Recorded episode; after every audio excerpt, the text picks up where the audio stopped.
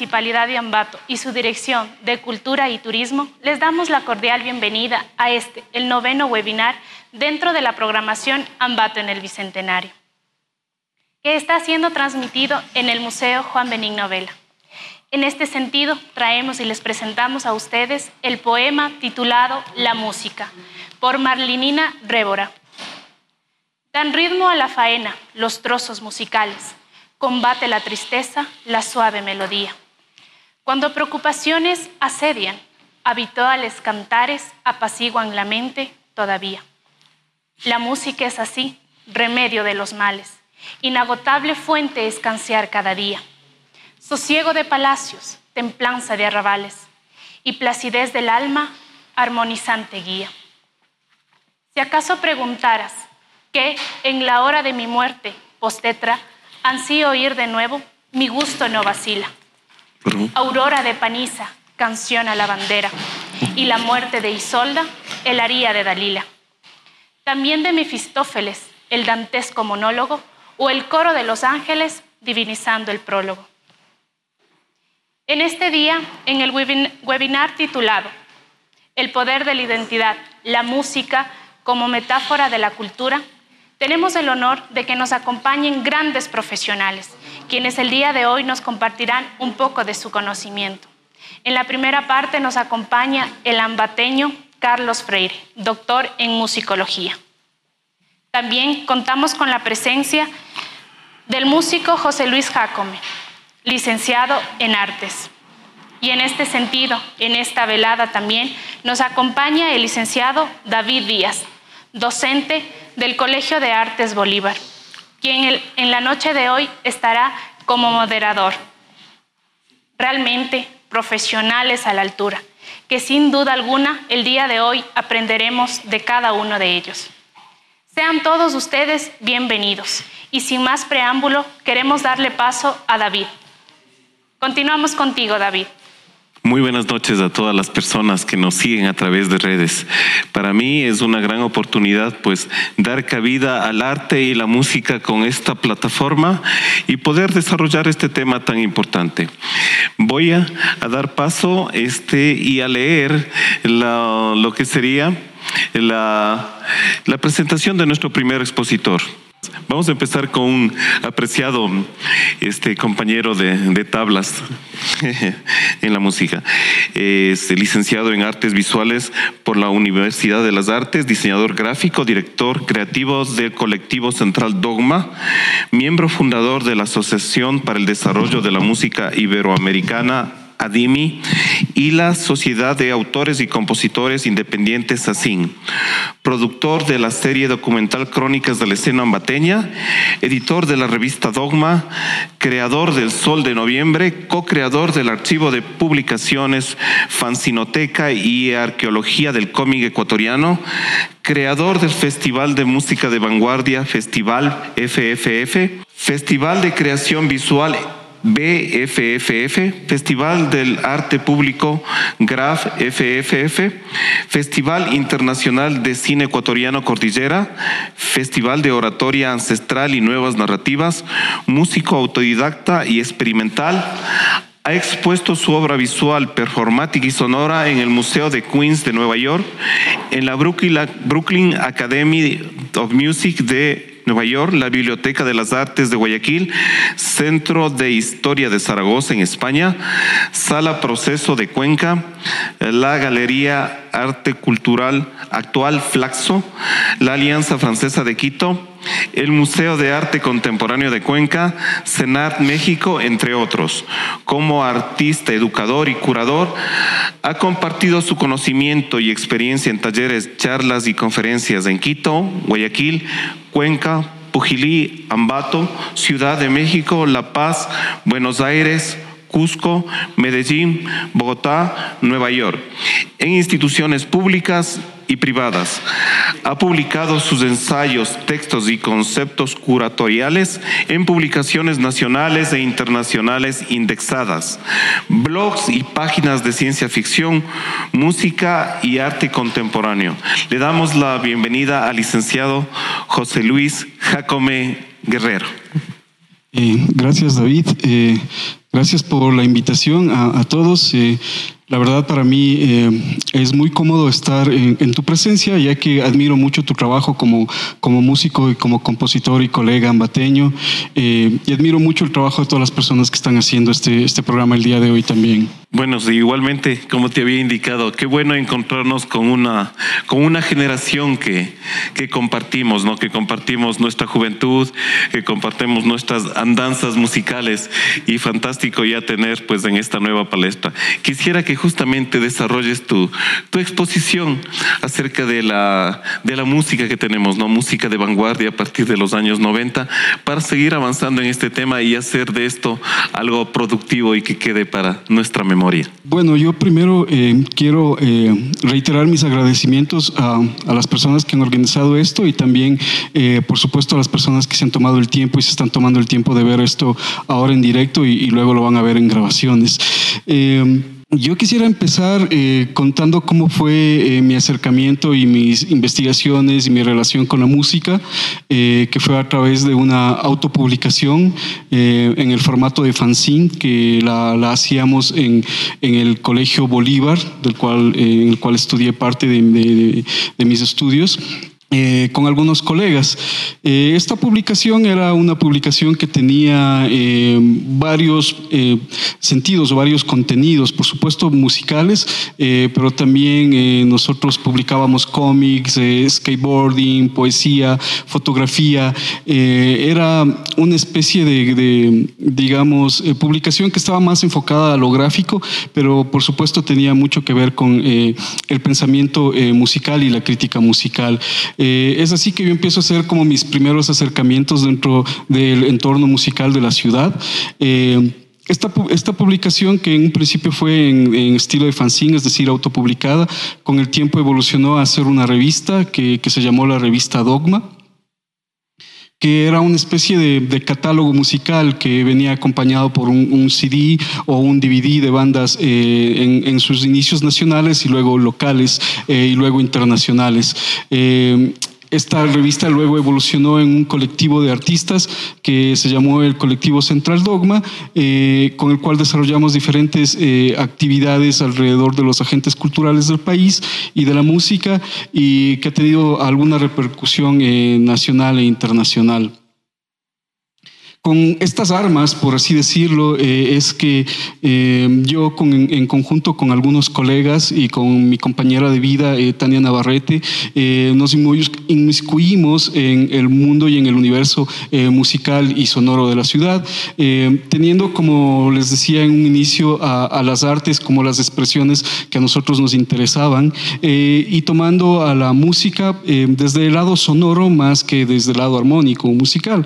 Por eso es que siempre hemos estado muy eh, pegados a la experimentación sonora también.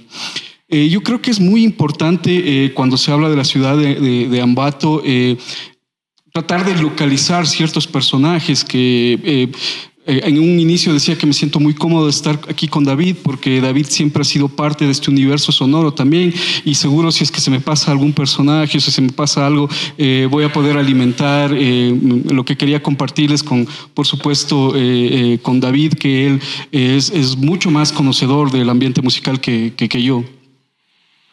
Eh, yo me, gustaría destacar eh, dentro de esta conversación a la familia Castellanos, eh, a Edgar Castellanos y a Francisco Castellanos con cada uno de sus proyectos. Edgar tiene una banda llamada Mamá Vudú, que a mi forma de ver es una de las bandas más trascendentes del país y de la escena latinoamericana. acaban de tener un documental dirigido por David Holguín que dice mucho acerca de cómo ha sido su actuación eh, dentro de los entornos eh, musicales nacionales y latinoamericanos. Eh, luego está su hermano Francisco Castellanos, que también para mí representa uno de los artistas más inquietos que tiene la ciudad, por supuesto con un lado bastante extremo desde, desde todas sus prácticas y que también tienen mucho que ver con nosotros porque los dos también en su momento hacían fanzines. Edgar tenía un fanzine que se llamaba Tifón y su hermano Francisco Castellanos tenía otro fanzine que se llamaba El Patriota Muerto, que de cierta forma compartíamos muchas de, estos, de, de, estas inquietudes alrededor de los cómics o alrededor de los universos sonoros, las películas de, cultura B, la poesía mismo y la literatura que en la ciudad de alguna forma no estaba reflejada. en ese sentido me gustaría decir que al, ser nosotros de provincia, al ser de periferia, eh, yo considero que eh, desde mi punto de vista, eh, la mejor música y la mejor creación es la que viene de, centros como el nuestro, que son periféricos o que son capitales de provincia y que más bien no son como las capitales nacionales. ¿no?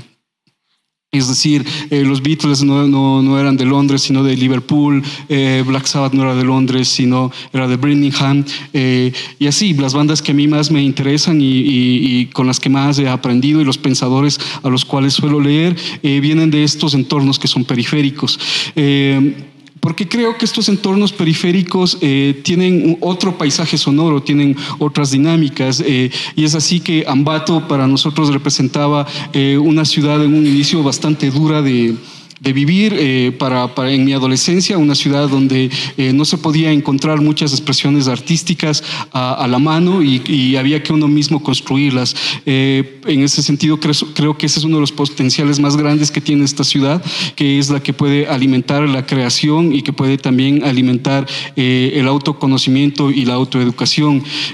recuerdo las, las, las palabras de este gran maestro, el padre de Jorge Enrique Adum, que decía que la, temporada que él vivió en Ambato fue como la temporada más aburrida de su vida, pero que le ayudó a crecer y, le ayudó a concentrarse en sí, mismo, y, poder, poder como, eh, eh, llevar y, llevar y, autoeducarse. En, ese, en ese sentido creo que las, las, las bandas y el aporte musical eh, dentro de esto que nosotros llamamos vanguardia está atravesado por esa línea. también me gustaría como destacar al, al trabajo de Amable Mejía, Amable Mejía es, creo yo, uno de los representantes eh, eh, musicales más eh, controvertidos y a la vez más constantes dentro de la escena nacional con todos sus proyectos, desde, desde su banda Cry hasta sus proyectos actuales como son Velo o una serie de proyectos sonoros más donde él está involucrado, digamos, en un, lado más gótico, más oscuro, más, más dark, de cierta forma anticomercial, como a él le gusta decir. También hay personajes de los cuales habría que, hablar y ubicar, eh, que son claves dentro del rock ambateño, como el mismo eh, locutor y director de la Galería del Rock. Eh, también podríamos hablar de Juan Vázquez y, un incansable trabajo alrededor del coleccionismo y del afán de, indicar estas colecciones al, público en general. y en los últimos años, alguien a quien yo destacaría puntualmente, por supuesto, es Julio Valle, con su su proyecto Pan de Cordero, que, abarca una serie de, aristas más, que entre amplificación para eventos, un estudio de grabación eh, y como productor musical eh, también. Eh, por supuesto, dentro de todo esto que, les estoy contando, hay una serie de aristas en las cuales hay, hay, nombres muy importantes de los cuales hablar, bandas como no sé, el universo del rock eh, eh, suele eh, subdividirse en muchos géneros. Estos géneros pueden ir como del heavy metal hasta el grindcore o, o incluso pasar por el, el, hipcore o muchos estilos de, ese, de ese tipo, el punk mismo, que a pesar de que es parte del rock, también es un universo aparte, o ya las culturas urbanas también, ¿no? Y cada una de ellas en Ambato han tenido en sus épocas ciertos representantes. podemos hablar de bandas como los 3X, como los Alan Free, eh, podemos hablar de bandas actuales dentro de este género como los Anaval, eh, em, Distimia y un, sinnúmero más de bandas que actualmente están interactuando en, el universo musical sonoro. Eh, personalmente, a mí y las las que han estado cercanas a nosotros han sido bandas como los Sudacaya, como eh, los Mortero, eh, como Costa Fría eh, y como el mismo Guanaco, Fusión Mutágeno y un, sinnúmero más de bandas que yo los considero colegas de la vida y de los cuales he alimentado mucho mi, conocimiento y, mi saber. Y creo que todos ellos de alguna forma conjugan este pensamiento o comulgan con este pensamiento de que la ciudad y la las circunstancias que la ciudad da eh, nos puede eh, ayudar a construir un paisaje sonoro que yo creo que eso es lo que nos identifica y lo que ha hecho que Ambato tenga un puntal dentro de, de todo eh, un entorno nacional y de un entorno internacional, ya que la música y los géneros musicales suelen repetirse y suelen ser los mismos a nivel mundial y creo que lo único que nosotros podemos aportar es esta idea o esta característica de crear con nuestras notas o nuestros ruidos o nuestros sonidos un eh, espacio o un paisaje sonoro alrededor de, este tipo de, expresiones. Este, muy interesante es lo, que nos acabas de indicar. Realmente es un resumen de lo que ha sucedido en, nuestra, en nuestro país, en, nuestra, en, nuestra, en nuestro barrio, en nuestro hogar. Para mí es también interesante uh, considerar que yo siempre he visto a los años 80 como una cantidad de colores y de repente en los años 90 cayó en cierta oscuridad, cayó como una especie de depresión. Creo que la historia del planeta siempre va en ondas. De repente hay una cantidad de, de colores y de repente cae. Y en ese sentido me parece muy interesante que durante los 80 siempre hubo la presencia de lo visual del cómic, como tú decías. Es una, es una raíz que, que de pronto tienes tú, de pronto tengo yo. Yo recuerdo muchas veces eh, en mi infancia ser fascinado por los colores de los, de los juegos que empezaban a ver. Nosotros somos una generación que pasó realmente de lo analógico hacia lo digital, hacia el brillo que existía. Pero también ese brillo crea a veces, este, digamos, contrastes emocionales, ¿no? Y también eso ha sido reflejado. En ese sentido me parece muy interesante. También es muy bueno eh, saber cuánta cantidad de músicos ha existido aquí, cuántas bandas ha existido realmente, como tú nos habías indicado, ¿no? Y existen más, algunas que inclusive han salido de aquí, ¿no? Que están radicadas, por ejemplo, Chernobyl, también, como decías, de Cray y ya tantos, tantos años que tiene, tiene Amable eh, y siendo un luchador realmente en sus propios términos. De igual manera, las bandas a las cuales tú has integrado, ¿no? Yo recuerdo haber eh, visto conciertos de Damage School en el 90. Eh, fue, fue realmente, yo hacía ya música clásica, pero para mí sí pertenecía, como tú decías, a ese ruido y realmente nunca lo, lo rehuí ni tampoco lo lo a un lado. Realmente había una fascinación. Quizás nosotros nacimos en el tiempo de los motores, quizás nacimos eh, en esa situación de aristas eh, en las casas, una situación entre lo orgánico y lo inorgánico. Y eso me parece interesante. Ahora las nuevas ponencias, como tú dices, hay gente que hace noise. El noise también es algo interesante también en el sentido de que si uno se fija, todo lo que pasa en nuestra vida es una construcción sonora. Desde que hay una conciencia existe una construcción sonora que no necesariamente tiene que estar ligada o amarrada a notas musicales, sino a algo que llega a nuestro cerebro y produce una sensación. Entonces, eso me parece interesante, una música muy, muy interesante, que sería bueno que todos la apoyemos, ¿no? Sí, bueno, eh, nosotros como generación eh, admiramos personalmente al maestro Mesías Mayhuasca. Tú, tú conoces la, trayectoria que el maestro tiene. Eh, tuvimos la oportunidad en una de las actividades que nosotros generábamos alrededor del colectivo que se llama Festival, que es considerado uno de los festivales emblemáticos a nivel nacional, tener la presencia del maestro Mesías Mayhuasca. A él lo trajimos para que dé unos talleres en el Jardín Botánico, que es uno de los mi, mi lugar preferido de la ciudad, de hecho y también a una presentación en el, en el festival. Eh, Mesías Mayhuasca desde ahí se convirtió como en una especie de referente para muchos músicos contemporáneos en el país. Eh, yo creo que mucho antes acá ya había una investigación alrededor. Eh, incluso recuerdo de un compilatorio editado en Canadá que fue gracias a la gestión de eh, Carlos Jaramillo, uno de los eh, precursores de, mucha de la escena de vanguardia de la ciudad. Eh, él, sacó un compilatorio que se llamaba Arde Lava, Sangre, un compilatorio de noise ecuatoriano que luego llegó a estar en el catálogo de la muestra de Mesías Mayhuasca.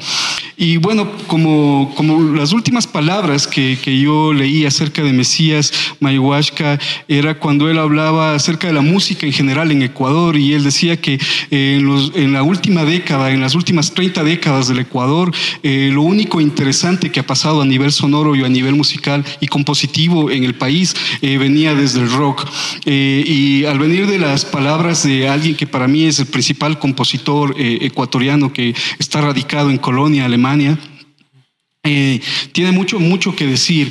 En ese sentido, la, ciudad eh, tiene una característica única que no tiene el resto de ciudades del Ecuador, que es este movimiento eh, arraigado alrededor de la experimentación sonora y, de, y del, del, noise y del ambient y la música experimental. Es decir, en el resto del país hay, hay, muchas y eh, propuestas y hay una serie de, digamos, personajes claves dentro de este universo, más eh, la ciudad de Ambato tiene eh, una característica única de tener mucha producción alrededor de eso. Entonces tenemos artistas como Lars Orbis, tenemos al mismo Juan Pancho Nois, teníamos al, al Menso Nois, tenemos al Arcano 18, a Funerales Crisálidas, a Adam, a...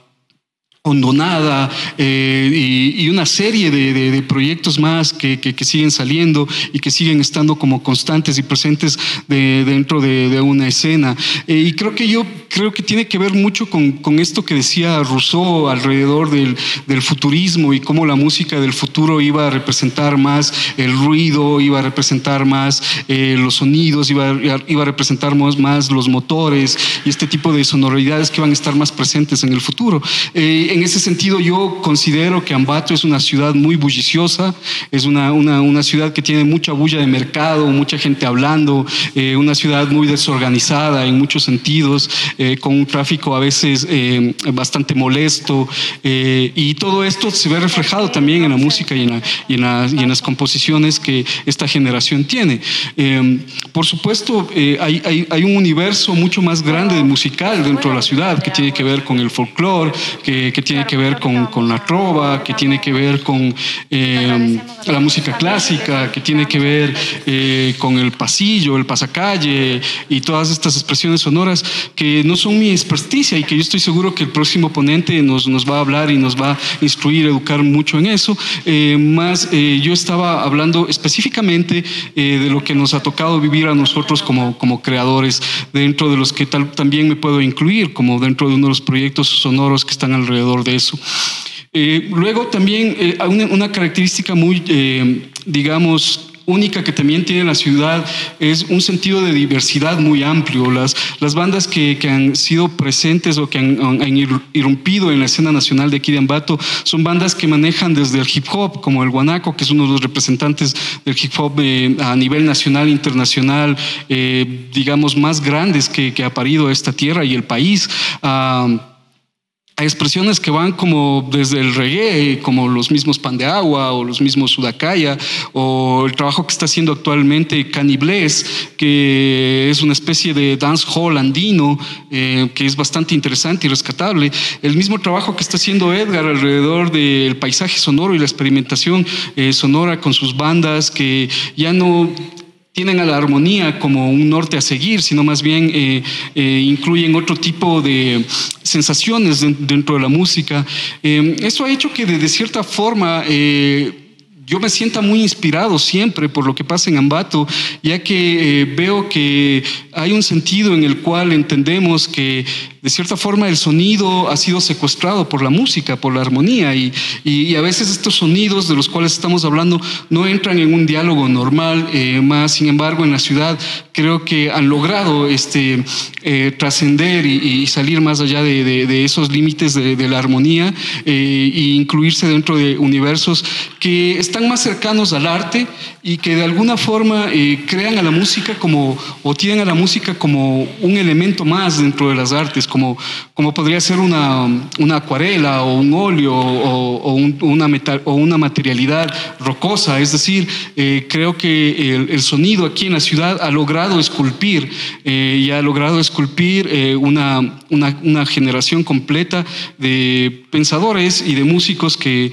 yo creo que han aportado más allá de, de, lo que muchos nos, esperamos o conocemos a, nivel nacional. Eh, yo sé que hay un sinnúmero de nombres de que, estoy dejando como, como a un lado o que tal vez estoy pasando eh, de alto eh, al, hablar de en estos eh, apenas 20 minutos. por eso quería como recurrir a David también, que me dé ahí una ayuda con, con, la serie de nombres y de bandas que de pronto se me pueden perder, porque estoy seguro que una de las cosas que más ha alimentado a la ciudad es esta fertilidad, esta fertilidad sonora que, que se puede ver reflejada en, en, ser un movimiento que a pesar de que no tiene un apoyo en los medios oficiales, eh, ya que creo que la ciudad por años ha tenido solo un programa de rock los días domingos y no ha trascendido a tener eh, eh, una especie de apertura dentro de los medios oficiales para este tipo de expresiones. Aún así, creo que es muy mm, necesario hablar de esta, de, de, este, de este surgir de esta música. Bueno, me parece muy interesante y acotando ciertas circunstancias que tú referías, ¿no? La visita de Mesías Mayhuasca fue muy interesante. Yo recuerdo que hicieron un recital con músicos ambateños. Me parece que Julio Valle estaba también entre los músicos. Él vino también con este Lucho Pelucho de, de Sal Mileto. Vinieron, hicieron. Y me pareció muy interesante porque hizo realmente música con objetos sonoros, ¿no? Y entre ellos era por la fiesta de las flores del el, maestro hizo una composición que se llamaba Ambato Tierra de Flores y, se llamaba y, consistía justamente en, ruidos que tenía, ¿no? Sí, la composición era en honor a un compositor alemán, eh, Stanley Holk, y mm, eh, se llamaba el, Zapito. Entonces él hacía una, una especie de, eh, digamos, tributo a la, fauna silvestre de Ambato y al nombre de la ciudad a través de los eso, por ejemplo, es muy interesante porque yo no lo había sabido, pero me pareció también eh, como cuando John Cage hizo 433, también era un sentido de, provocar. La provocación también es parte del arte. Y eso me pareció interesante. John, Cage dice que todo es música, ¿no? Todo, en realidad, absolutamente todo, es música. Incluso el silencio. que vibre, que hay una vibración, existe música. Eso, eso yo lo, comparto. Justamente por eso te indicaba que desde cuando hay una conciencia existe un cuadro sonoro humano. Este, también, eh, si no me viene ahorita. Y me pareció realmente que eh, esa transgresión, digamos, a, lograr eh, ese título también significaba que la vanguardia es buena, que tiene, que tiene una persona tan, tan recorrida como es el maestro, eh, que debemos ser. Y también comparto lo que tú decías, él también en Cuenca, que fue también, me dictó una clase, decía que hay que estar muy atentos a los movimientos rockeros porque ellos son los que están haciendo cosas interesantes. Y por eso él se juntaba con se juntaba con, con, músicos así. Me pareció muy interesante. Yo personalmente hice hice una composición también en relación al trabajo que hicimos con él. Y fue interesante porque él me recuerdo que me dijo vas a tener que explicarme seguía viendo, porque uno se maneja con partituras, ¿no? Y después me dijo, pero vas a tener que explicarme. Me dijo la segunda vez y la segunda vez realmente era algo, algo complicado para mí, pero le expliqué todos los sonidos y me dijo, sí, estás bien. Este, también me parece que la situación que tú decías, la armonía que tiene, la armonía va en base a los tiempos y los tiempos cambian y las formas armónicas también cambian y también cambian, también se rompen, se fracturan, también se recrean, entonces me parece muy interesante. Muy bien, voy a dar paso a Vivi. Bueno, muchas gracias David. Eh, realmente súper interesante todo lo que nos ha compartido nuestro exponente. En este sentido, también queremos agradecer a todas las personas que se han enlazado desde sus casas, nos acompañan en esta velada. Gracias por interactuar con nosotros. Una pregunta que nos propone el público para nuestro exponente. ¿Por qué consideras que el rock se desarrolló tanto en la ciudad de Ambato y no otro género? Seguimos contigo, David. Bueno, creo que nuestro expositor es el... Bueno, yo creo que eh, el rock desde sus inicios tiene que ver mucho con un sentido de rebeldía, tiene que ver mucho con un sentido eh, de juventud, de propuesta y de crítica. Eh, en, ese sentido, yo creo que esta ciudad eso lo tiene en los genes, lo tiene genéticamente. desde nuestros más grandes pensadores, que, que son como ese, ese triunvirato al cual hasta, hasta el día de hoy eh, seguimos admirando, siempre tuvieron un sentido crítico y rebelde acerca de las situaciones que estaban pasando en el país y a nivel, y a nivel internacional. Entonces creo que eh, lo que la ciudad tiene es como esa característica eh, de rebeldía y de crítica y por supuesto se ve reflejada dentro del universo sonoro del rock. también creo que una de las ventajas que tiene el rock es que para interpretarlo no necesariamente necesita una academia y en ese sentido la ciudad tampoco ha sido una ciudad que ha brindado muchas condiciones académicas a, a, los músicos locales. Bueno, es decir, tenemos el conservatorio desde hace, desde hace mucho tiempo, eh, pero el conservatorio es una especie de, digamos, eh, lugar común que se repite en todas las ciudades, ¿verdad? Eh, y no es que nosotros hayamos tenido dentro de la universidad o dentro de algún tipo de universidad privada una carrera específica de música, y eso es lo que yo creo que permite el rock, que es esta, esta cuestión que es muy fácil de experimentar que, con él, que es muy fácil de que otras culturas se permean a él, de que otros sonidos se permean a él.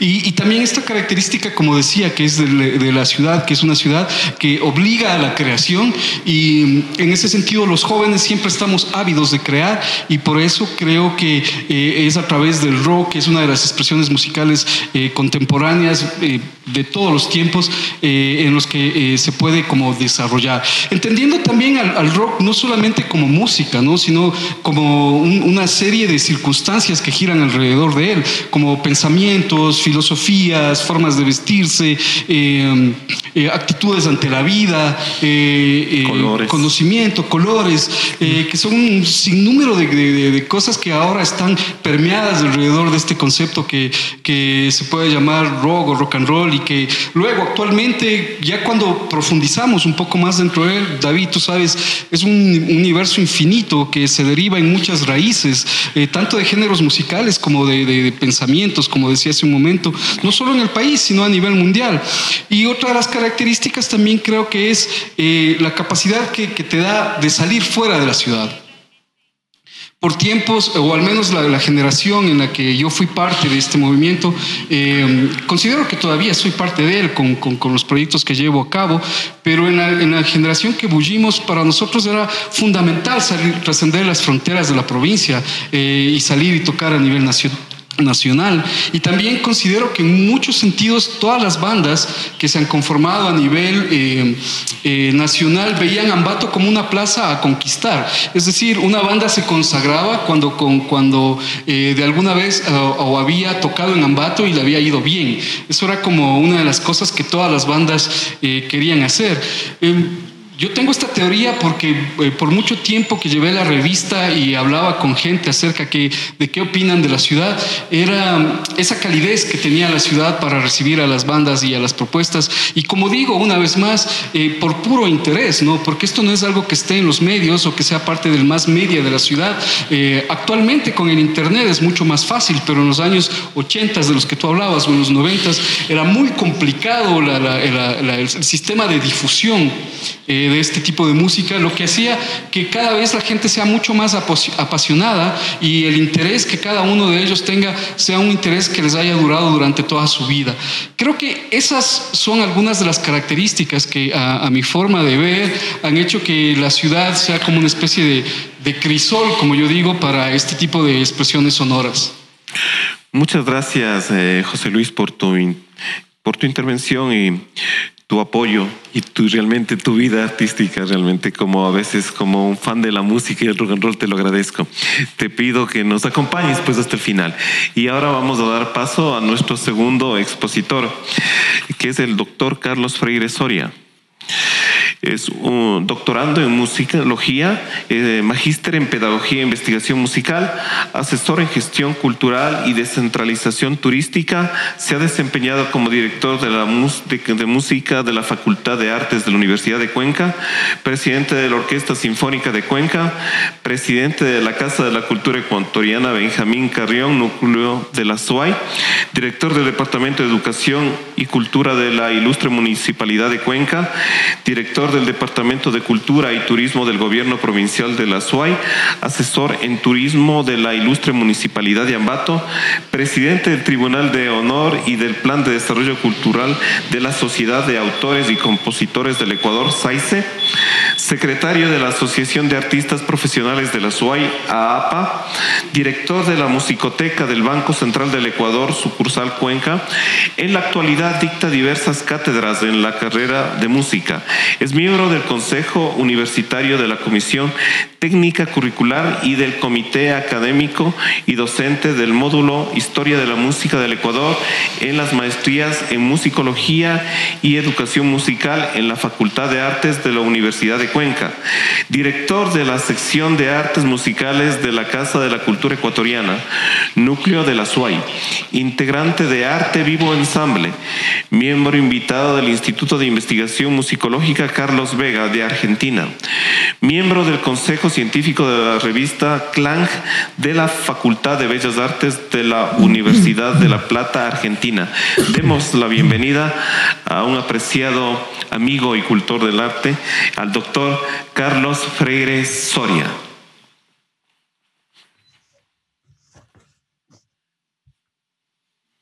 Muchas gracias, David.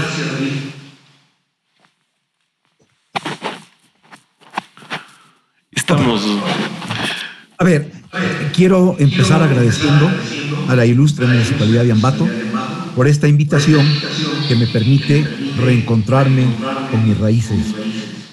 Eh, vivo hace 40 años aquí en Cuenca, pero siempre extraño mi tierra natal, mi bella Ambato, y esta es una posibilidad de poder dar a conocer eh, resultados de algunas investigaciones que he venido haciendo, especialmente a partir de la invitación que me ha hecho Carmen Landi para este evento. Y quisiera empezar mi alocución haciendo referencia al título de esta conferencia, la música como metáfora cultural y relacionando este concepto con algunos elementos que José Luis ha mencionado en su brillante intervención que me ha precedido.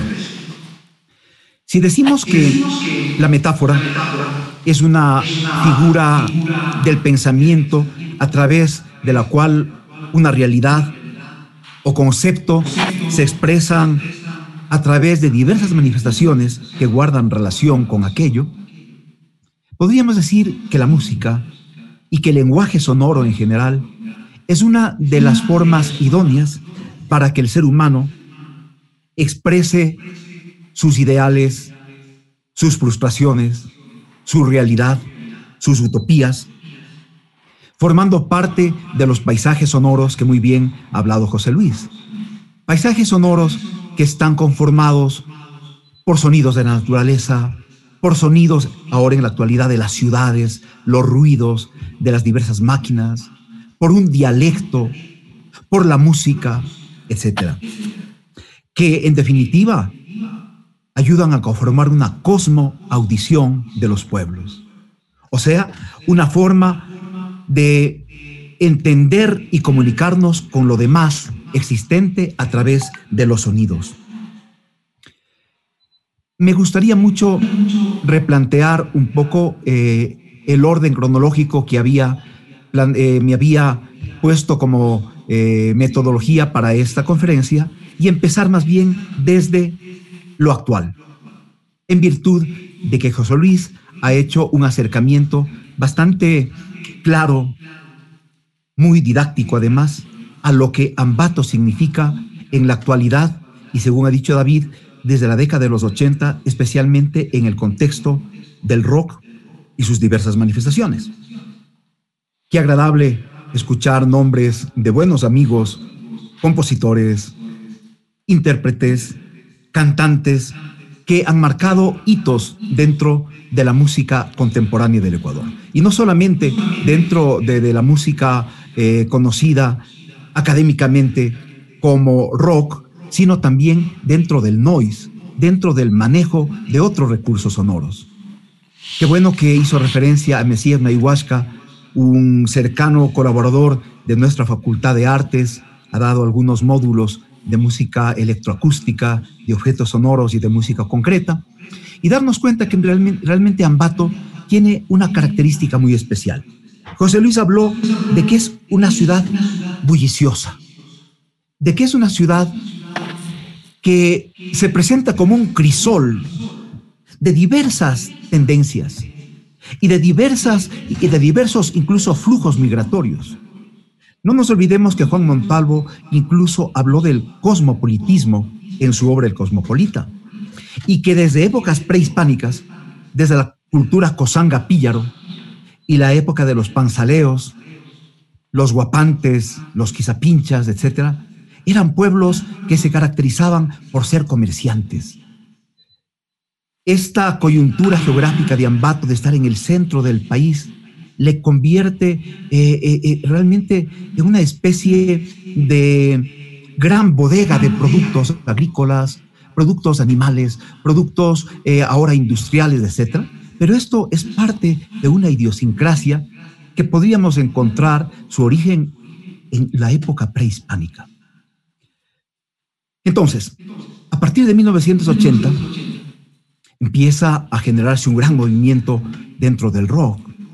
Pero a partir de los 65, 67, ya teníamos manifestaciones de bandas que también estaban emulando un poco las tendencias de moda en aquellos tiempos, fundamentalmente que venían de México, que venían de Argentina, cuando hablamos de México, hablamos de la música a gogo, la música de la nueva ola, con Angélica María y Alberto eh, Vázquez y César Costa y con Enrique Guzmán, los Teen Tops, etc. Y en Ambato aparecieron bandas como los Archie Roma, por ejemplo, donde tocaba el acordeón este estupendo instrumentista de origen imbabureño de Cotacachi, Marcelo Proaño. Y Nacho Mantilla tocaba la armónica y nuestro buen amigo César Taco tocaba la percusión. Y posteriormente a ese grupo aparecen los Uraños, que tenían eh, como centro un poco de, de, acción el Colegio Mera, con la radio Mera que se había ya fundado en aquellos tiempos y que empezó a difundir toda esa música. Entonces podríamos encontrar ciertos antecedentes para lo que es ahora el rock con sus manifestaciones actuales, como el heavy metal, el thrash, el, el crunch, como eh, el mismo reggae con influencia jamaica, y hablaba José Luis de los sudacaya, de pan de agua, el hip hop con guanaco, etc., podríamos de repente encontrar raíces ya más cercanas en la década de los 60 y 70, con estos grupos que también estaban produciendo su música, no exactamente con esos géneros contemporáneos del rock, pero sí con la música de la época. Estaba de moda que la industria de la música imponía como cánones hacer eh, puestos en práctica para tener éxito. Y paralelamente a estos grupos de la nueva ola, teníamos también orquestas interesantísimas. Por ejemplo, los griegos. Los griegos, que era un conjunto tan versátil que en su repertorio podían incluir música de los Eagles o música de, de Grand Funk o música de Doobie Brothers, pero también tocaban algo de cumbia, algo de salsa, algo de jazz. Y orquestas mucho más tropicales como eh, de Flores Milo Viteri, este estupendo intérprete de los teclados de Ambato, músico académico, quien también fue eh, directivo de la Asociación de Artistas Profesionales de Tungurahua, ¿no es cierto? Que él tenía la Brigada de Milo, ¿no es cierto? Eh, Flores Milo Viteri tenía su Brigada de Milo. Y había el grupo Los Claves, que no sé si sigue funcionando, pero hasta hace poco tiempo estaba en gran actividad, de la familia Pérez. Y estaban, eh, eh, bueno, diversas orquestas. Y si vamos a hablar de las orquestas, tenemos que ir atrás a la orquesta Estambul Jazz, ¿no es cierto? Y si vamos más atrás, tendríamos que hablar de una banda, de una orquesta, mejor dicho, conformada en 1934 por Nicolás Mestanza, un gran músico guayaquileño, precursor del jazz en el Ecuador, de los primeros eh, intérpretes de jazz, que por su, eh, por su trabajo como eh, miembro activo del Partido Socialista Ecuatoriano, fue expulsado de Guayaquil y fue a ser profesor del Colegio Bolívar de Ambato. Y ahí fundó una banda, una, una orquesta muy importante, ¿sí? Que se llamaban, déjenme ver. Ok, se llamaban Los Tintos. Entonces, si vamos a ir para atrás, tomando como referencia eh, la intervención de Jesolís, vamos a encontrar que hay una lógica, hay una búsqueda de expresión, una búsqueda de lenguajes sonoros, de acuerdo a las diversas etapas generacionales de nuestra ciudad y de acuerdo a las tendencias impuestas por la industria de la música. ¿Cierto?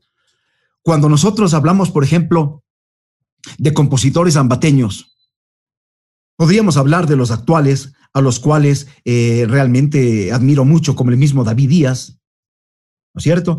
Quien ha hecho una tesis muy interesante aplicando técnicas académicas en la recreación de sonoridades a las sacas, una suite sinfónica, ¿no es cierto? Y también tenemos a nuestro amigo Obando, que igual ha hecho una, una tesis, en cambio, sobre la música prehispánica y su sincretismo con la música colonial, con lenguajes académicos contemporáneos.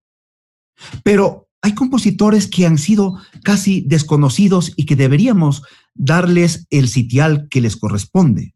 Por ejemplo, Clodoveo González. Clodoveo González, quien falleció en 1984, uno de los más interesantes compositores del Ecuador. Él estudió en Italia. Fue director de coro en Milán.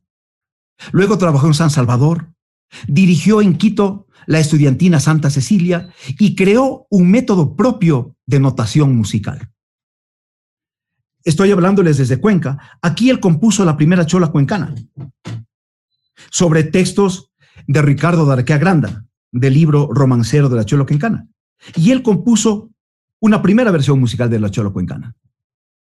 Y como hace un rato mencionaba José Luis, del, de ese triunvirato o de los tres Juanes, él fue el más grande defensor de Juan Montalvo, que incluso escribió el libro San Juan Montalvo para reivindicarlo en contra de las críticas de un ataque en misericordia que hizo a Juan Montalvo Gonzalo Humberto Mata. Clodoveo González fue un estupendo organista, era organista oficial de la marca Hammond para América Latina. Y casi no lo ubicamos a Clodoveo González. Cuando uno habla de los compositores y arreglistas zampateños, ¿cómo olvidarse de Luis Aníbal Granja? Y de Segundo Granja.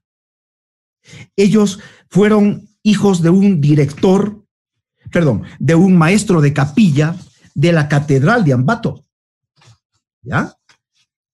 No nos olvidemos que los maestros de capilla eran personajes importantísimos en la vida musical, no solo de Ambato, no solo de Ecuador, de Latinoamérica, sino del mundo. Especialmente cuando los españoles llegan a, conquistar a, los indígenas que estaban organizados en el Tahuantinsuyo, ¿no es cierto?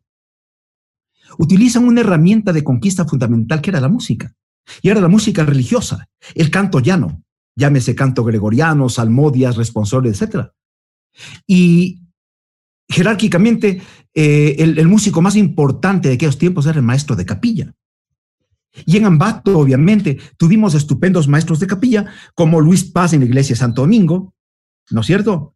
Con sus hijos Carlos, tremendo compositor, que era flautista también, Jorge en el piano, Clara y Rosa, dos hermanas Paz en los violines, que se menciona, se habían, eh, se habían formado en el Conservatorio Nacional de Quito en la época en que vino Domingo Recia a fundar el, perdón, a reabrir el Conservatorio eh, Nacional de Quito, que había sido clausurado en 1877 por Ignacio de Vintimilla, y que en 1900 lo reabre Loy Alfaro, con Enrico Marconi, otro italiano. Él muere en 1903 y en 1904 viene Domingo Brescia, que había sido subdirector del Conservatorio de Música Santiago de Chile, a crear el nacionalismo musical ecuatoriano, con sus alumnos cercanos, segundo Luis Moreno, y Francisco Salgado Ayala, padre de Luis Humberto Salgado Torres.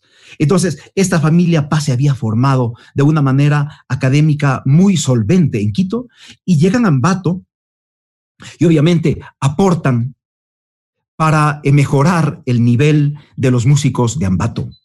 Otro gran eh, maestro de capilla, justamente de la catedral, fue Inocencio Granja, padre de Luis Aníbal y segundo Granja.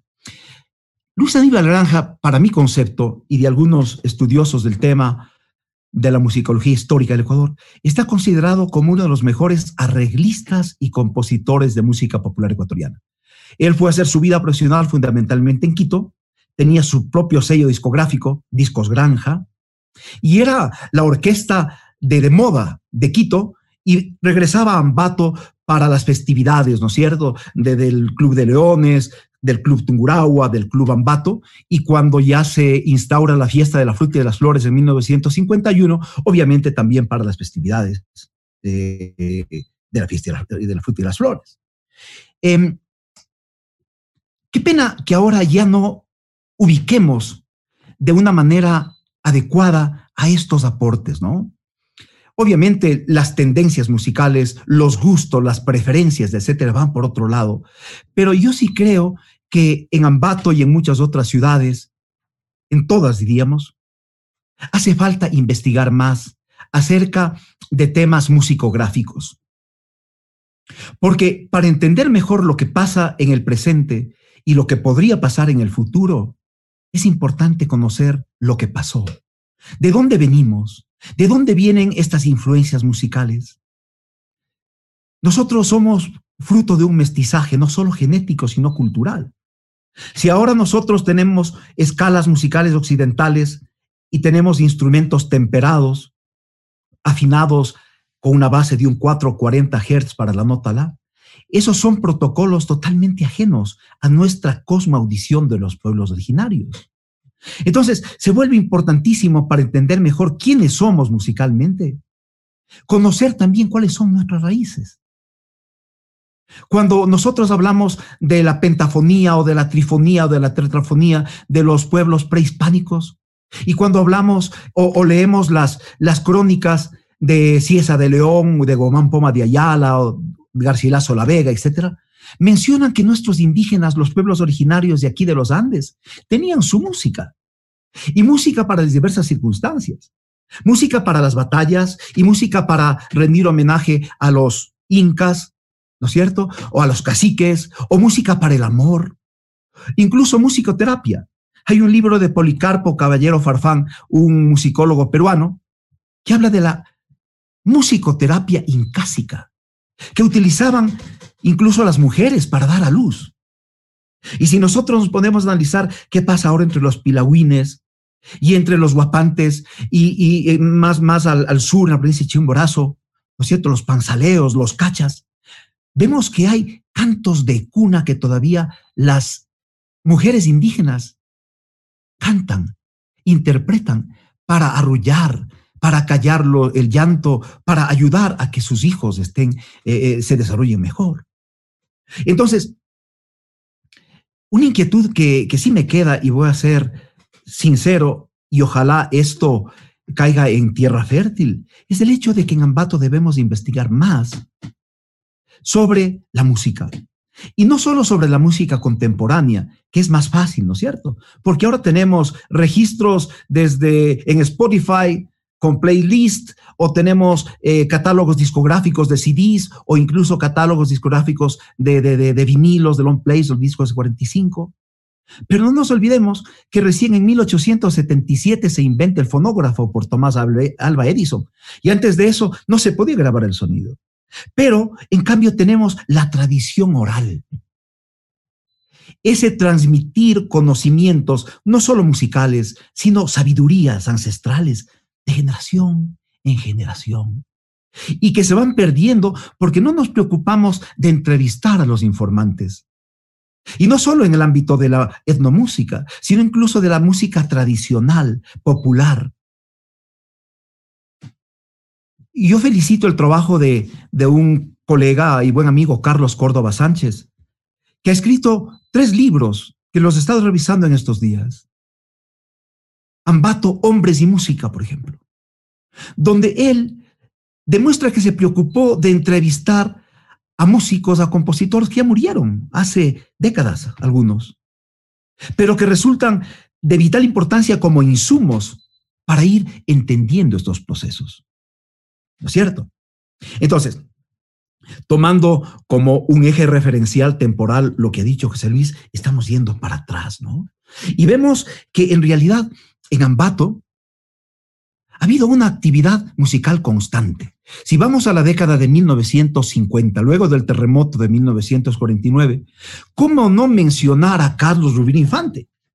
Que a pesar de que no nació en Ambato, él nació en Guayaquil y murió en Guayaquil, él compuso el altivo ambateño, Ambato Tierra de Flores, y el Ya te van a dar, ese famoso pasacalle donde hace mención a diversos sitios tradicionales y personajes de Ambato y a la comida tradicional.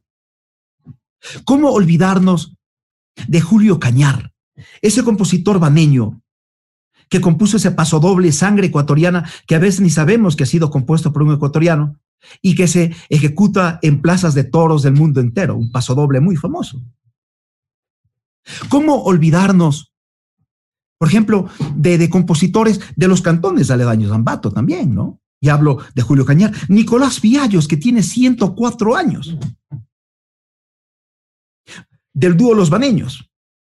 De él es el famoso eh, pasillo el, Mendigo, por ejemplo, tan famoso porque Julio Jaramillo realmente lo, llevó a ser viral, como diríamos ahora, a nivel de, de ventas, ¿no? ¿No es cierto? Gonzalo Castro, en Píllaro, uno de los más grandes, por no decir el más grande arpista ecuatoriano de los hermanos Castro. Y si hablamos de Píllaro, hablamos de los hermanos Dueñas, y hablamos de constructores de guitarra de San Miguelito como Hugo Chiliquinga. ¿Cierto? Que eh, Hugo Chiliquinga con sus guitarras se dio la vuelta al mundo, que incluso regaló a Paco de Lucía una guitarra. Desgraciadamente él murió y murió aquí en Cuenca en el 2012, en 4 de noviembre. Y, no pudo escucharle a Paco de Lucía que iba a venir a dar un concierto con sus guitarras, ¿no? Entonces, es mucho lo que debemos conocer de todo este pasado y también del presente, porque como bien decía José Luis, a veces hay ciertos grupos, ciertos solistas que se destacan más que otros, que tienen éxito, que, que, realmente se ponen de moda, pero eso no significa que no hayan otros trabajos, que no hayan otras propuestas importantísimas, ¿no es cierto? Que no son tal vez del todo comerciales, pero que se deberían, de alguna manera, conocer, para entender de mejor manera todo lo que está pasando sonoramente, ¿no? Por ejemplo, nosotros tenemos en Ambato una banda muy importante, la banda municipal de, del municipio, ¿no es cierto? La banda municipal de Ambato. ¿Cuándo aparece el tema de las bandas en el Ecuador?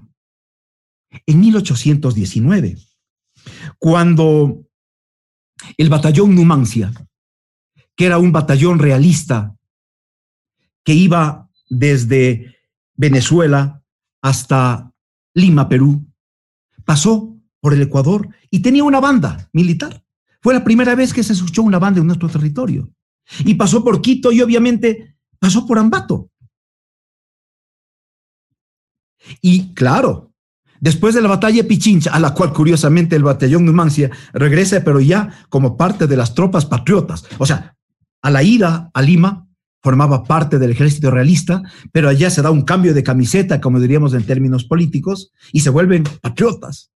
Y van a la batalla de Pichincha a luchar por el ejército patriota. Esto es muy interesante porque lo dice Isaías Toro Ruiz, uno de los más importantes cronistas de Ambato. Bueno, al igual que, que los otros, como Pedrito Reino, como Gerardo Nicola, pero Isaías Toro Ruiz escribe un libro sobre los batallones ecuatorianos que participaron en la batalla de Pichincha y también los extranjeros.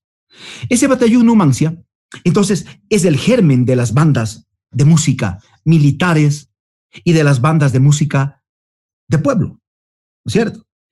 Se habla de que ya en 1859 la Academia Filantrópica de Ambato decide conformar una banda municipal, que no trasciende. O sea, es una iniciativa que no se cuaja, ¿no es cierto?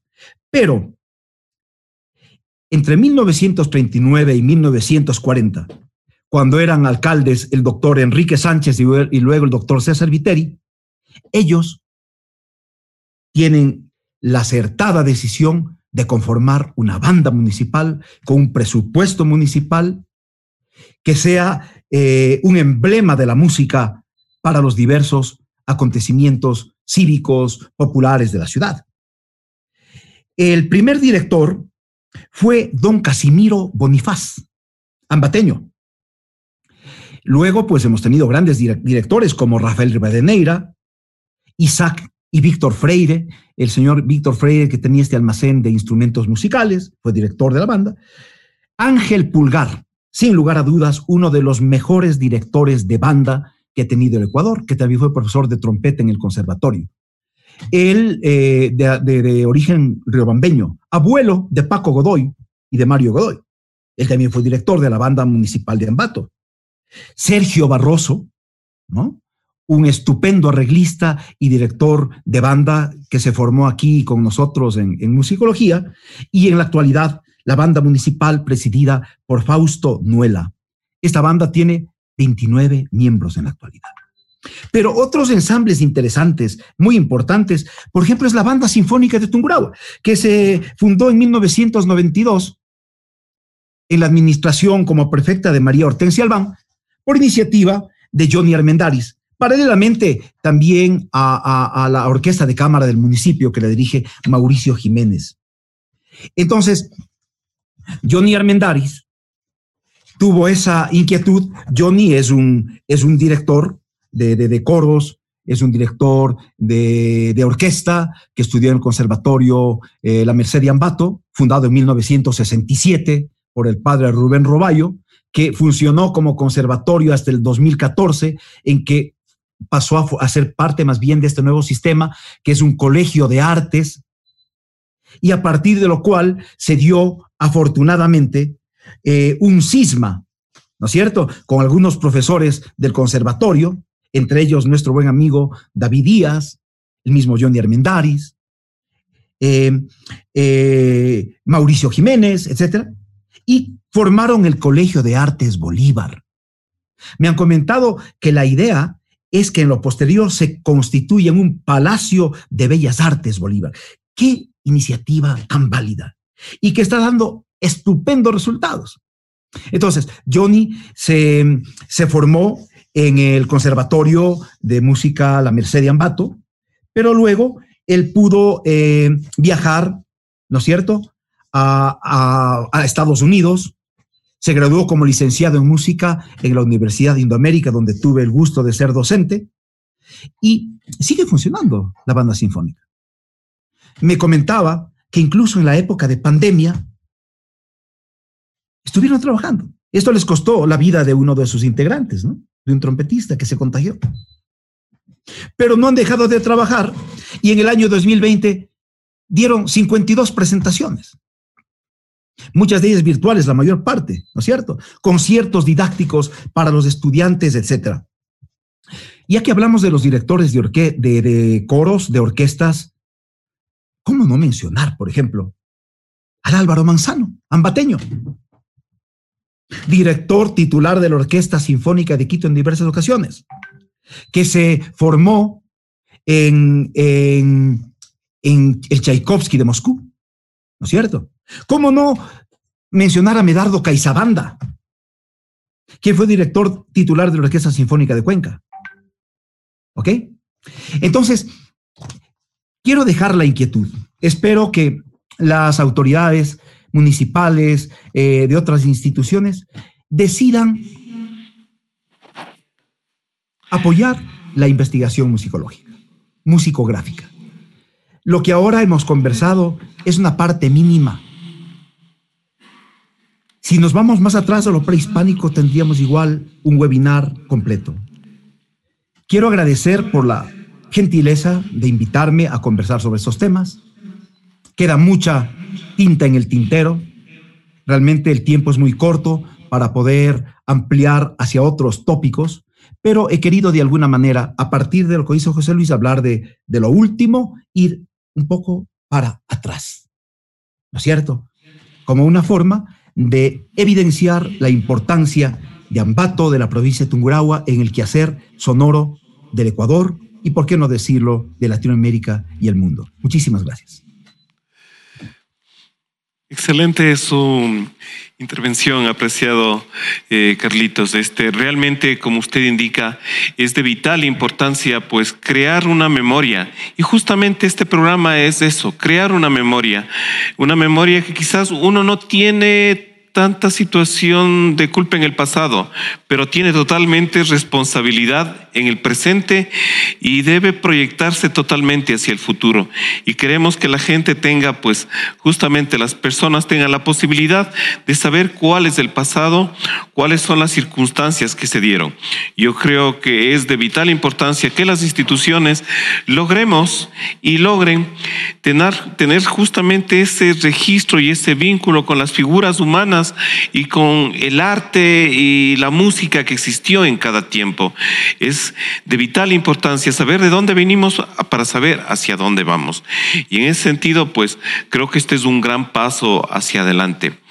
Este, le agradezco profundamente por su gran, gran intervención, apreciado Carlitos. Y doy paso a Vivi con alguna pregunta que tenemos. Muchas gracias, David. Queremos agradecerles a todas las personas que han interactuado con nosotros, que nos dejan sus mensajes. En este sentido, Ceci Jaramillo nos dice, Ambato, ciudad de cultura, y qué lindo que sea valorado y exaltado por una persona profesional que valora y conoce sobre nuestra ciudad. Hablar de música, de arte, de cuencos sonoros es hablar de vida, es una sinfonía. Felicitaciones. También tenemos un saludo de parte de Noema Yorga. Muy buena entrevista a José Luis Jacome, muy bien planteada la escena y queda claro el contexto, las potencialidades y las necesidades. Para nuestro ponente Carlitos, de parte de María del Carmen Navas, se extiende su felicitación a todos los, los organizadores y también a él por su intervención.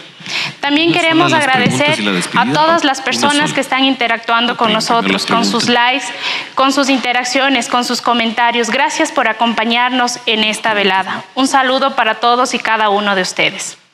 Seguimos con David, le damos paso para que pueda hacerle una pregunta a nuestro exponente y seguir con esta exposición. Muchas gracias, Vivi. Tenemos eh, dos preguntas para nuestros apreciados este, expositores. Primero vamos a ir con José Luis. Eh, la primera pregunta es, ¿por qué cree usted que es importante celebrar el Bicentenario en Ambato? Eh, bueno, yo primero quiero eh, agradecer toda esta oportunidad de aprendizaje con eh, Carlos, que realmente ah, ha sido para mí muy instructivo todo lo que escuché acerca de su extenso conocimiento musical. Bueno, yo, yo no estoy de acuerdo con el festejo del Bicentenario para, para empezar. yo creo que más bien esto es una, es una oportunidad para reflexionar críticamente, eso sí, creo que eh, sobre todos los errores históricos que hemos venido cometiendo, eh, creo que deberíamos eh, cuestionarnos si todavía seguimos siendo colonia de algún, de algún país, ¿no? Creo que deberíamos cuestionarnos si todavía somos racistas, si todavía somos misógenos, si deberíamos pensar si algunas de las personas que viven en la ciudad, fuera de ella y en el, y en el continente, eh, todavía siguen pensando como en el siglo XVII. Eh, también creo que deberíamos pensar o cuestionarnos si seguimos eh, copiando tendencias anglosajonas. También creo que es una oportunidad para eh, pensar y saber qué es patrimonio, dónde está nuestro patrimonio, eh, cómo los pueblos eh, indígenas y originarios de los que hablaba también Carlos celebran, que no creo que lo celebren, están planteándose acerca del famoso bicentenario. también creo que es una oportunidad para precisamente espacios como estos, donde la, reflexión va un poco más allá y trata de generar historia y, trata de escribir historia. Eh, creo que deberíamos preguntarnos acerca de nuestras propias filosofías y de hasta dónde podemos llegar con, con ellas. Eh, y finalmente, creo que eh, es hora de replantearnos si todavía seguimos siendo como pueblo una pequeña hacienda donde hay un sinnúmero de familias que todavía nos siguen gobernando. Eh, todas estas reflexiones creo yo que son lo más oportuno de fechas como estas en las que debemos ser muy críticos y muy reflexivos de nuestro presente y nuestro futuro. De igual manera, nuestro apreciado amigo Carlitos, la pregunta, ¿por qué cree usted que es importante celebrar el Bicentenario en Ambato? A ver, no solo en Ambato nos referiremos a este tema. Guayaquil, igual en 1820, el 9 de octubre, Cuenca, Azogues, eh, La Tacunga, etcétera, es un año de bicentenarios. Yo coincido con lo que ha dicho José Luis. Debe ser motivo de reflexión. O sea, recordemos que hace 200 años se dieron batallas cruentas, ¿no es cierto? Sangrientas, que fueron además sofocadas a los pocos días por los realistas. Hubieron masacres después de estas efímeras liberaciones. Pero lo importante, me parece, es recordar aquello como un referente en el 2020 y 2021, pero para reflexionar para replantearnos temas, para entender mejor qué ha pasado en 200 años de, entre comillas, independencia, y para aprender de lo pasado, para no caer, ojalá, en esos errores y, y poder proyectarnos de mejor manera hacia el futuro. Yo pienso que es más bien motivo de reflexión. José Luis, tenemos una segunda pregunta. Y bueno, después de esta, pues también tu, despedida a este pequeño foro. La pregunta es la siguiente. En su experiencia, ¿qué libros recomendaría para tener más información sobre el tema que tuvimos? Eh, bueno, yo creo que es fundamental eh, cultivar nuestra filosofía. Y yo creo que en ese sentido deberíamos todos leer a eh, Bolívar Echeverría. Eh, yo creo que uno de los libros que me ha ayudado mucho es eh, Modernidad Capitalista. Y mm, considero que Bolívar Echeverría es uno de los filósofos ecuatorianos más trascendentales. Entonces yo recomendaría en realidad cualquiera de sus escritos para que la gente lea y, se amplíe, amplíe sus conocimientos acerca de cómo pensamos los ecuatorianos y hacia dónde debemos ir.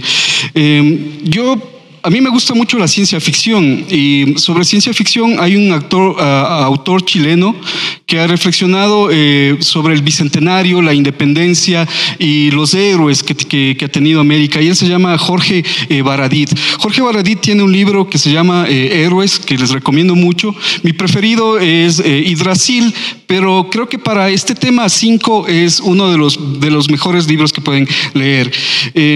Final, también creo que en esta cuestión de pensar cómo podrían haber sido los, los, los, los mundos o cómo podremos reflexionar acerca de, un bicentenario, hay un francés que acaba de escribir un bestseller que se llama Civilizaciones. Este bestseller eh, habla acerca de eh, Atahualpa reinando en toda Europa y Atahualpa eh, siendo el, el máximo, digamos, monarca de todos los tiempos. Es decir, una especie de conquista al revés. Al, revés llama eh, Lauren Binet, eh, acaba de lanzar el libro este año y les recomiendo muchísimo. Eh, también quisiera recomendarles en lo musical a una compositora y música y también escritora que se llama Rita Indiana. Rita, Indiana para mí es un personaje a seguir. Eh, ella eh, actualmente hace una especie de, de, ritmo bastante tropical, pero en sus orígenes eh, era una persona que venía del mundo del metal, ¿no? y actualmente no tiene nada que ver con el metal, pero escribe y escribe ciencia ficción. una de las novelas que me gustó de ella es La Mucama, y también hay un libro que no he leído de ella que se llama Papi, pero se está haciendo una película de Papi y creo que voy a terminar viendo la película porque no voy a alcanzar a ver el libro. Y finalmente, eh, un autor que les recomiendo, por favor, lean este autor para cualquier cosa que ustedes quieran hacer y darse cuenta cómo funciona el mundo actualmente. Se llama Mac Fisher.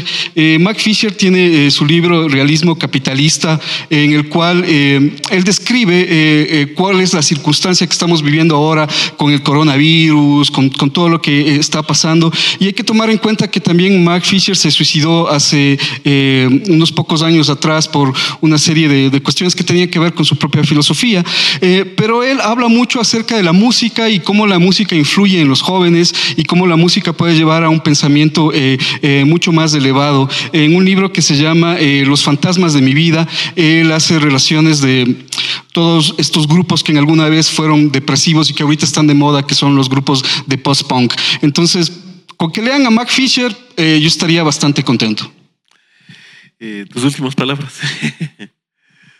Pues eh, agradecerles, a, agradecerles eh, a todas las personas que estuvieron viendo esto, eh, agradecer a, esta posibilidad también que Carmen Landi y todas las personas que están organizando esta serie de webinars que para mí son lo que les decía hace un momento, esa oportunidad crítica de hablar acerca de los procesos y de qué es lo que está pasando en la ciudad, eh, para contarles que esto no queda ahí y que lo interesante de esto es que cada una de las ponencias que ustedes han escuchado eh, van a tener un ensayo.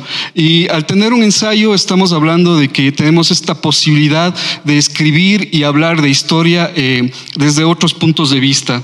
Eh, creo también que quisiera dejarles con un mensaje de, que escuché a un gran amigo, eh, hijo de, Octavio, Sergio Alveráez, que él decía que la música y la cultura no están en crisis, que la música y la cultura jamás han estado en crisis, que lo que está en crisis es cómo se distribuye, cómo se vende, cómo se comercializa o cómo se expone la música. Pero eso es otro tema. Lo bueno y lo y lo optimista es saber que jamás hemos estado en crisis y que la cultura está creciendo eh, constantemente eh, y que lo que tenemos que hacer es crear nuevos enfoques y esta precisamente es una forma de crear nuevos enfoques. Muchas gracias. Este. Ahora nuestro apreciado expositor, Carlos Freire, este, sus últimas palabras y también eh, sus recomendaciones, ¿no? En su experiencia, ¿qué libros recomendaría para tener más información sobre el tema que hemos tratado? A ver, David, em, mi intervención fue eminentemente historicista, entonces yo sugeriría dos libros de historiadores ambateños, justamente. Bueno, el uno baneño, Óscar Efraín Reyes, ¿no es cierto? Y el otro, Pedro Fermín Ceballos. Los libros de historia, la brevísima historia del Ecuador de, Reyes y la historia del Ecuador de Pedro Fermín Ceballos. En el aspecto ya musical específicamente, sugiero eh, libros de segundo Luis Moreno, ¿no es cierto? La música en el Ecuador y la historia de la música en el Ecuador, de Juan Mullo Sandoval, Música Patrimonial del Ecuador, y de Mario Godoy, eh, La breve historia de la música del Ecuador.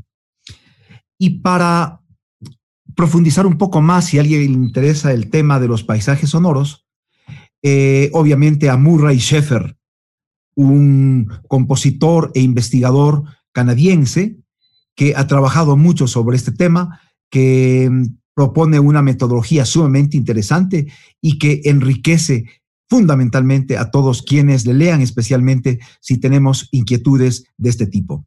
Por último, para culminar mi intervención, quiero también agradecer a la Ilustre Municipalidad de Ambato, felicitar por la iniciativa a Carmen Landi. Eh, ella, en cambio, es una cuencana que vive en Ambato. Hemos hecho un intercambio y que está aportando mucho para el esclarecimiento de importantes aspectos artístico-culturales de Ambato.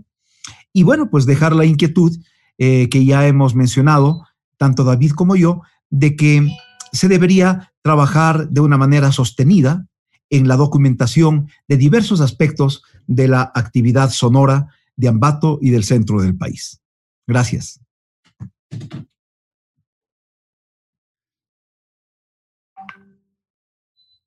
Loyola. Ha sido un placer pues eh, compartir esta, esta página virtual eh, con dos apreciados amigos, compañeros del arte y también del tiempo, de los sonidos armónicos y también del noise. Y pues agradecer también al Departamento de Cultura, a la, la apreciada compañera Carmen Landi que nos ha permitido pues este espacio, ¿no? Y un agradecimiento. Muy buenas noches y doy paso a Vivi. Muchísimas gracias. Sin duda alguna, una velada llena de grandes conocimientos. Agradecemos la intervención de Carlitos, también de José Luis y nuestro moderador, David. En este sentido, queremos agradecer a toda la audiencia por habernos acompañado en este webinar titulado La música como metáfora cultural. Queremos invitarles que nos acompañen a este seguimiento de la Agenda Bicentenaria. La próxima semana estaremos hablando de Montalvo y la ciudad cosmopolita con grandes historiadores, investigadores que nos darán su aporte a través de estos webinars en línea que están siendo transmitidos en nuestra fanpage Cultura Ambato. Además, queremos invitarles a participar en la recopilación fotográfica La memoria colectiva desde la luz, que tiene como objetivo, a través de la fotografía, conocer el Ambato de ayer, su cultura, su gente, sus tradiciones. Y en este sentido, conmemorar los 200 años de independencia. La próxima semana, acompáñanos y disfruta junto a nosotros estos webinars que nos permiten conocer más de nuestra tierrita linda, Ambato. Ha sido un placer acompañarlos en este webinar. Será hasta la próxima, amigos.